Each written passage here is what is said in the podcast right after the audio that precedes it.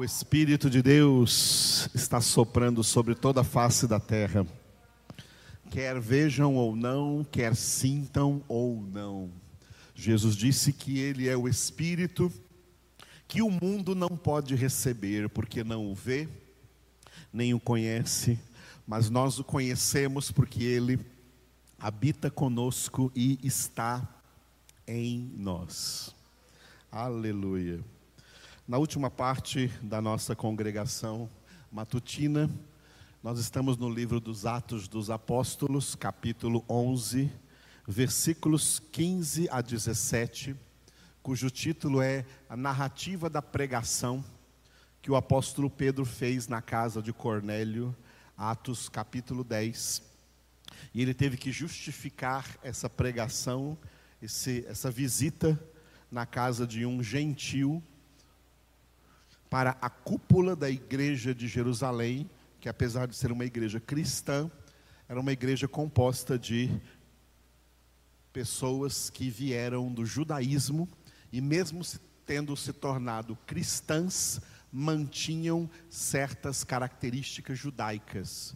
Inclusive pensavam que Jesus, erroneamente, é claro, que Jesus teria vindo só para os judeus e que nenhum judeu deveria então entrar na casa de um gentil ou pregar o evangelho aos gentios, sem levar em consideração que Jesus, antes de subir ao céu, já havia dado a ordem: ide por todo o mundo e pregai o evangelho a toda criatura indiscriminadamente, não importa qual seja a sua nação. Fazei discípulos de todas as nações da terra. Não há discriminação no ministério evangélico. Não há discriminação na pregação do evangelho. O evangelho é pregado por todas, por toda a terra, para todas as nações, sem acepção de pessoas. Não existe acepção de pessoas na pregação do evangelho. Existe acepção de pessoas em outras coisas mas na pregação do evangelho não existe acepção de pessoas. E os judeus faziam esta acepção, e por isso Pedro teve que se justificar diante da primeira igreja cristã de Jerusalém do porquê ele entrou na casa de gentios, na casa do centurião romano Cornélio e pregou. Nós vimos ontem que esse texto está dividido assim: Versículo 15, Pedro contou como caiu o Espírito sobre todos os que ouviam a palavra de Deus na casa de Cornélio. E nos versículos 16 17, ele fala acerca da obra que Deus fez ali. Portanto, obra de Deus é o título desses dois versículos que nós veremos hoje, versículos 16 e 17. O 16 tem o título Lembrei da palavra. Quando Pedro viu o Espírito Santo cair sobre todos que estavam ouvindo a pregação, ele lembrou de uma palavra que Jesus disse, que nós vamos ver aí nesse versículo 16. E ele então fez uma pergunta no versículo 17: Se Deus derramou sobre eles o Espírito, como nós podemos resistir ao que Deus está fazendo? Como resistir a mão de Deus, como resistir à obra de Deus, porque obra de Deus é uma obra realizada pelo próprio Deus, mediante a qual Deus diz em Isaías 43, 13: Agindo eu, quem impedirá? Quem pode resistir? Né? Então, versículo 16, Pedro disse assim: Então me lembrei da palavra do Senhor quando disse: João, na verdade, batizou com água, mas vós sereis batizados com o Espírito Santo. Repetindo. Então me lembrei da palavra do Senhor, quando disse: João, na verdade, batizou com água, mas vós sereis batizados com o Espírito Santo. Aleluia. O apóstolo Pedro, então, ele fez aqui uma citação do capítulo 1 versículo 5, Atos capítulo 1, versículo 5, quando Jesus, ressuscitado, aparecendo durante 40 dias aos seus discípulos, disse num desses dias para eles: João batizou com água, mas vós sereis batizados com o Espírito Santo daqui a poucos dias. E foi o que aconteceu com os primeiros cristãos lá no dia de Pentecostes, quando todos ficaram cheios, cheios do Espírito Santo. Batizados com o Espírito Santo. O que significa isso? Significa a conversão. A conversão é o batismo com o Espírito Santo. O batismo com o Espírito Santo é uma definição do que é a conversão. Porque é na conversão que o Espírito Santo, pela primeira vez, entra na vida do pecador. E quando ele entra na vida do pecador, ele opera coisas que nós vamos meditar na nossa congregação de hoje à noite, né? À tarde e noite, às seis horas da tarde, nossa congregação da tarde, noite, nós iremos meditar o que o Espírito Santo faz quando entra na vida de um pecador. O que ele opera no pecador é a conversão. Ninguém se converte e ninguém converte outra pessoa. Conversão é um ato de Deus. Conversão é um milagre de Deus. Um milagre que Paulo chamou de ressurreição espiritual.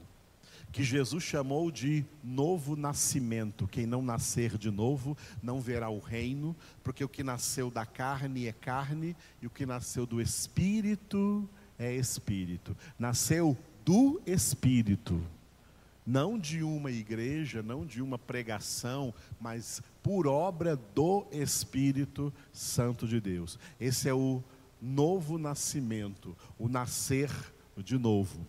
O nascer de novo não é isso que a gente tem escutado por aí. Parece que toda semana eu escuto isso por aí nos jornais. Quando alguém escapa de uma morte certa, de um acidente, né, ou de um afogamento. A semana mostrou aí alguém que escapou de ser atropelado por um trem, ia passando com a moto e o trem veio e atropelou a moto e ele conseguiu sair com vida dali. Aí o repórter falou: nasceu de novo. Nasceu de novo, coisa nenhuma. Isso não é novo nascimento que Jesus disse. O novo nascimento é conversão. Muita gente passa por um livramento desses, de um acidente, um livramento de morte física, mas não converteu, não houve conversão, não se voltou para o Senhor. Né? Não houve volta para Deus, não houve ressurreição espiritual, não saiu do pecado. A conversão é um ato de Deus, e esse ato é chamado na Escritura de batismo com o Espírito Santo. O, os próprios apóstolos, inclusive o apóstolo Pedro, ah, os apóstolos de Jesus e o apóstolo Pedro, durante aquele período em que eles estavam seguindo Jesus na terra, eles estavam seguindo Jesus. Aleluia, coisa boa, coisa maravilhosa, um privilégio tremendo. Quem não gostaria de ter esse privilégio de estar ali seguindo Jesus, vendo Jesus todos os dias, ouvindo né, a, a, voz de Jesus chegando aos seus, aos, seus, aos seus ouvidos, vendo Jesus realizar todos os milagres que Jesus realizou, foi um privilégio que os apóstolos tiveram e o que Pedro teve. Mas apesar disso tudo, eles não eram convertidos ainda. Por isso que antes de Jesus morrer, ele chamou o apóstolo Pedro em particular, a gente lê isso nos evangelhos, Mateus, Marcos e Lucas. Ele chamou o apóstolo Pedro e disse: Olha, Pedro, Satanás vos reclamou, vocês, aí o grupo dos apóstolos, para vos peneirar, mas eu roguei por ti, para que a tua fé não desfaleça. Portanto, olha o que Jesus disse para ele: quando te converteres, confirma os teus irmãos. Quando te converteres. Porque ele disse para Pedro: quando te converteres. É porque Pedro não era convertido ainda. E por que Pedro não era convertido ainda? Porque ainda o Espírito Santo não habitava nele, não veio habitar definitivamente nele. Pedro só recebeu a habitação do Espírito Santo dentro dele, junto com todos os outros apóstolos e discípulos do Senhor, no dia de Pentecostes, quando todos ficaram cheios do Espírito Santo. Foram batizados com o Espírito Santo. Ali aconteceu a conversão de Pedro, e por isso, a partir de então, naquele mesmo dia, de Pentecostes, Pedro, que havia negado Jesus três vezes diante de um pequeno grupo de pessoas, e alguns evangelhos dizem diante de uma só empregada da casa de Anás e Caifás, agora diante de uma multidão de judeus que estavam em Jerusalém para a festa judaica de Pentecostes, Pedro anunciou Jesus de maneira intrépida e poderosa e disse na cara dos judeus: Este Jesus que vós crucificastes, Deus o ressuscitou dentre os mortos e nós somos as suas testemunhas. Ele foi estabelecido por Deus, Senhor do céu e da terra. Porque Pedro teve essa coragem agora? Porque agora ele está convertido. Ele agora foi batizado com o Espírito Santo. A conversão é isso. Cornélio era temente a Deus, mas ele ainda não era convertido a Deus. Muita gente não é convertida, mas tem temor de Deus. Quando a conversão acontece? Quando cair o Espírito Santo sobre eles, como aconteceu com Cornélio. E isso não depende de igreja, não depende do pregador, não depende de ninguém, nem da própria pessoa, depende só de Deus. É obra de Deus. Por isso que João Batista disse, ó, eu batizo vocês com água mas ele, aquele que vem depois de mim, é mais poderoso do que eu. Ele pode fazer algo que eu não posso. Ele, ele é que vos batizará com o Espírito Santo e com fogo. Ao dizer isso, ele está dizendo: só ele tem o poder de converter vocês. Ele, Jesus, é quem batiza com o Espírito Santo. O batismo com o Espírito Santo é a conversão. E aí o apóstolo Pedro então justifica: se essas pessoas foram convertidas por Deus, se o Espírito Santo caiu sobre elas, quem sou eu para resistir? Versículo 17: Pois se Deus lhes concedeu o mesmo dom que a nós nos outorgou quando cremos no Senhor Jesus, quem era eu para que pudesse resistir a Deus? Repetindo, pois se Deus lhes concedeu o mesmo dom que a nós nos outorgou quando cremos no Senhor Jesus, quem era eu para que pudesse resistir a Deus? Eu grifei ali a palavra, o verbo resistir porque às vezes nós pensamos que os homens estão resistindo a Deus. Os homens ímpios estão resistindo a Deus. É tanto que nós pensamos isso, que o próprio diácono Estevão, cuja pregação nós vimos em todo o capítulo 7 do livro dos Atos dos Apóstolos aí, durante essa pandemia desse ano, nós meditamos em todo o capítulo 7 do livro dos Atos dos Apóstolos, toda a pregação de Pedro, de, desculpe, de Estevão. E no final daquela pregação, ele chamou a atenção ali daqueles judeus e disse: Vós, homens de dura cerviz, de corações e ouvidos incircuncisos, vós sempre resistis o Espírito Santo de Deus quando, assim como Estevão, nós pensamos que os homens estão resistindo a Deus, na verdade, é Deus quem está resistindo aos homens. Porque está escrito que Deus resiste aos soberbos e dá graça aos humildes. Os centuriões soberbos, Deus resistiu, mas o centurião Cornélio recebeu graça de Deus, porque era humilde, porque era temente a Deus. O que normalmente não era uma realidade nos centuriões romanos, eram homens duros, homens de coração de pedra, homens empedernidos. Então Deus resiste os soberbos. Quando nós vemos homens resistindo ao Evangelho, resistindo à pregação, resistindo a Deus, na verdade, é Deus quem os está resistindo. Porque quando a graça de Deus alcança uma pessoa, essa graça ela é chamada de graça irresistível. A pessoa não consegue resistir. A pessoa alcançada pela graça, ao contrário de resistir, ao contrário de resistência, ela manifesta rendição.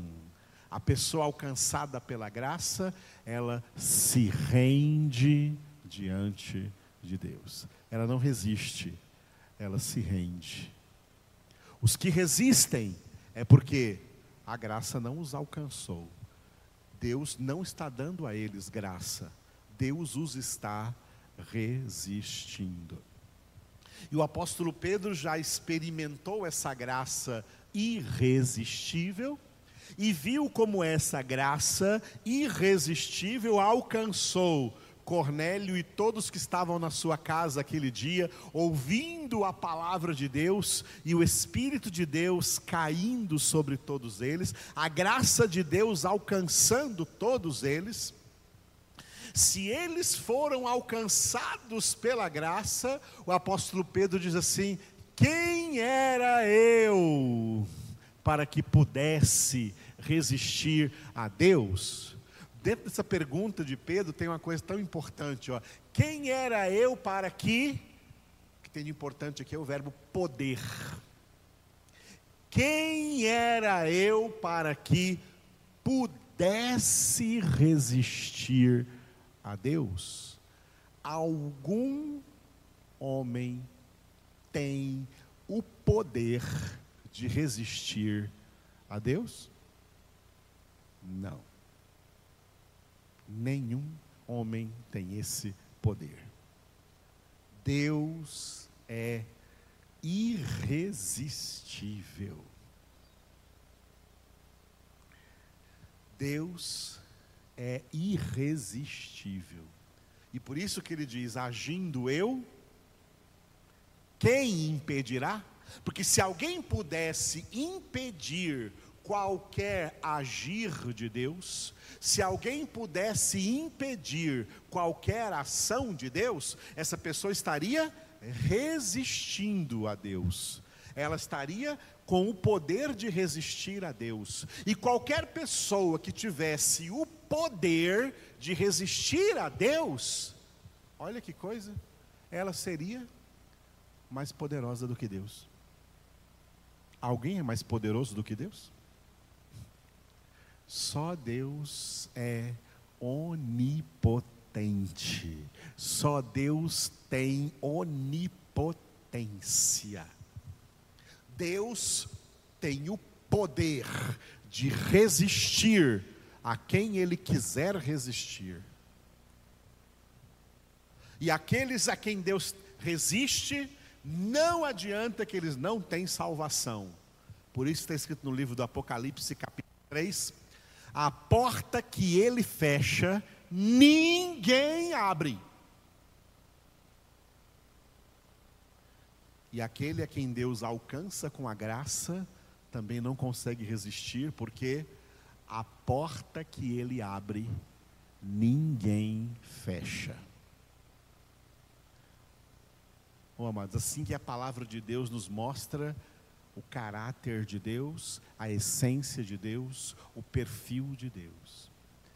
Deus está agindo no universo, Deus está agindo em toda a história da humanidade, Deus está agindo em cada pessoa, e em cada pessoa, o apóstolo Paulo foi bem específico em Romanos capítulo 9, dizendo que Deus usa de misericórdia com quem Ele quiser usar de misericórdia, e Deus endurece a todo aquele que Ele quiser endurecer. Aleluia. Um dos erros cometidos pelos pregadores do Evangelho dos últimos tempos, do século 20 para cá para o século 21, é tentar sensibilizar as pessoas, tentar tocar no emocional das pessoas. Porque as pessoas sensibilizadas, quando você toca no emocional de alguém, você consegue poder de manipulação sobre essa pessoa.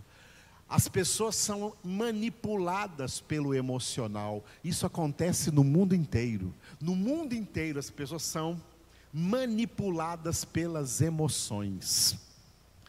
Deus não usa esse artifício. Deus não é manipulador.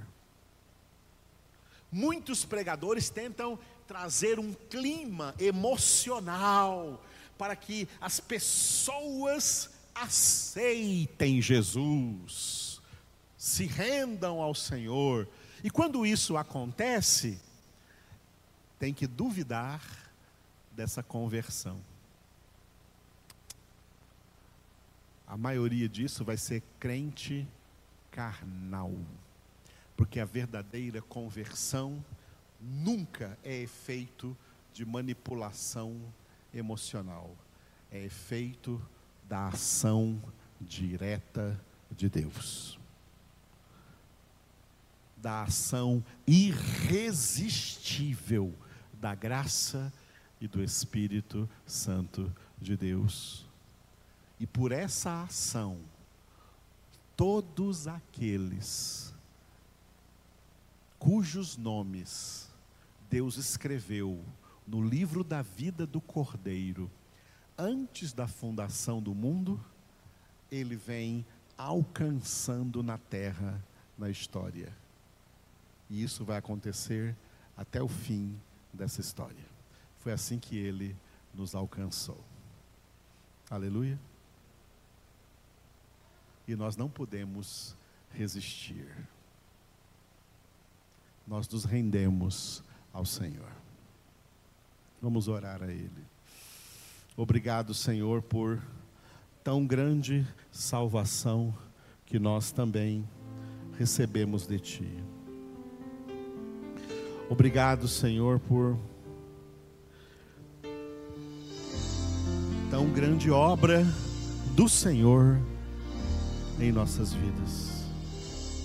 A tua obra em nós não é resultado de esforço humano, empenho humano, obra humana, mas é uma obra do Senhor em nossas vidas. É assim que o Senhor alcança vidas. É assim que o Senhor estará salvando todos, todos que serão ainda alcançados por essa graça. Tu sabes o dia de cada um, tu sabes a hora de cada um, tu sabes o momento em que cada um seria alcançado, tu conheces e trabalhaste nas circunstâncias que levam cada um dos teus filhos e filhas a serem alcançados pela grande graça do Senhor, pela grande salvação do Senhor. Oh, aleluia. Te louvamos por isso, Senhor. Bendizemos o teu nome, porque Grande é o Senhor, digno de toda glória, de todo louvor. Ninguém ganha ninguém para o Senhor, é o Senhor mesmo quem ganha. O Senhor é quem ganhou nossas vidas, o Senhor é quem vem ganhando. Tu és Jesus, o sábio, o justo que ganha almas. Obrigado, Senhor, porque a tua redenção é caracteristicamente para aqueles que foram escolhidos por Deus em ti antes da fundação do mundo para serem santos, irrepreensíveis diante dos teus olhos